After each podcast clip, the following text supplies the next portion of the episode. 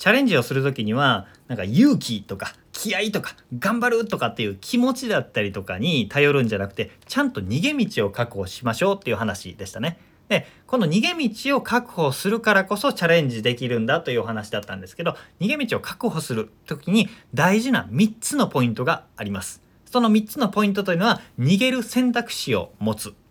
他人の目は無視余裕を持って逃げることこの3つになりますそれぞれ解説していきますね、えー、1つ目の逃げる選択肢を持つというのが大事です。えー、そもそもね逃げるっていう選択肢があることを知りましょうってことなんですよ、えー、逃げてはいけないって思ってる人っていっぱいいるんですよね、えー、人生には乗り越えられない壁は来ないんだっていう言葉聞いたことあります、えまあ確かにその通りなんですよ。でも乗り越えなきゃいけない壁も一つもないと思うんですね。逃げても放置しても別にいいんですよ。乗り越えられないわけじゃないっていうだけなんでね、えー、突撃しか言えない体調とかっていうのは無能ですよ。戦略的撤退とか逃げるべき時っていうのがあるわけです、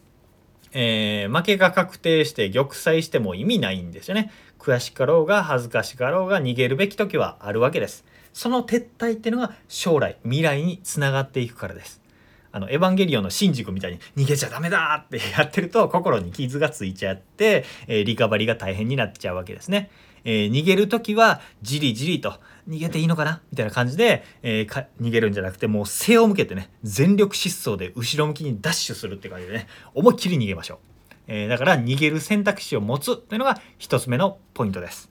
そして2つ目え、他人の目は無視っていうことですね、えー、逃げたらこの場で逃げたら責任を放棄したら仕事を投げ出したらあの人にどう思われるだろう。それは親かもしれないし上司かもしれないし友達かもしれません、えー、配偶者かもしれません。そういう思考は無視しましょう。えー、他人の目は気にしないことですね、え、他人はあなたにそんなに興味ありません。その場では残念そうな顔をしたり批判してきたり痛いとこついてきたりするかもしれませんけどもう数分後にはね自分が言ったことを忘れてます。あの 自意識過剰を捨てるっていうことですね。他人の目より自分を大事にするっていうことが大事になってきます。これが2つ目。そして3つ目の大事なポイント。これ大事です。余裕を持って逃げること。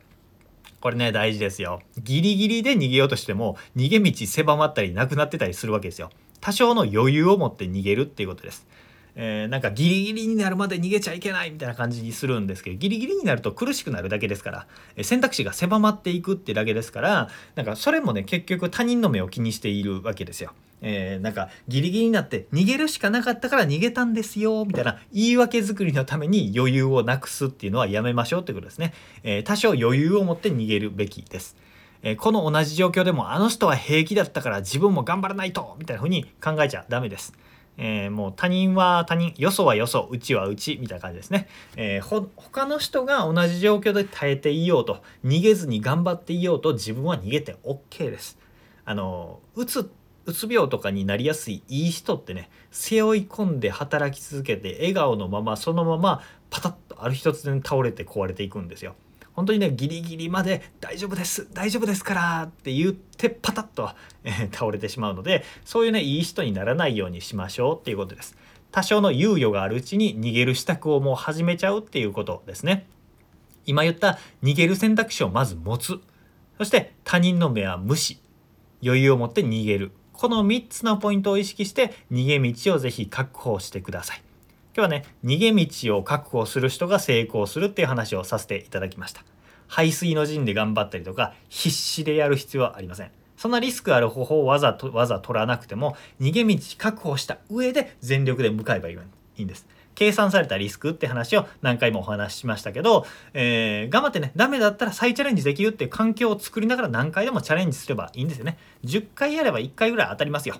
誰でも。なんで、えー、ダメだったらね、潔く負けを認めて逃げましょう。そして英気を養って、やる気が出てきて、チャンスが見えたら、その時またチャレンジすればいいっていう繰り返しで OK です。えー、なんでね、逃げちゃダメだって思わずに、逃げ道を確保するっていうのを選択肢に持ってみてほしいなと思います。えー、このようにですね人生の質を高める方法そして自分の夢、えー、理想を実現するための考え方行動指針みたいなことをですねメルマガと公式 LINE で配信しておりますよければフォローしておいてくださいということで今日も聴いていただいてありがとうございました。森島でした。それではまた。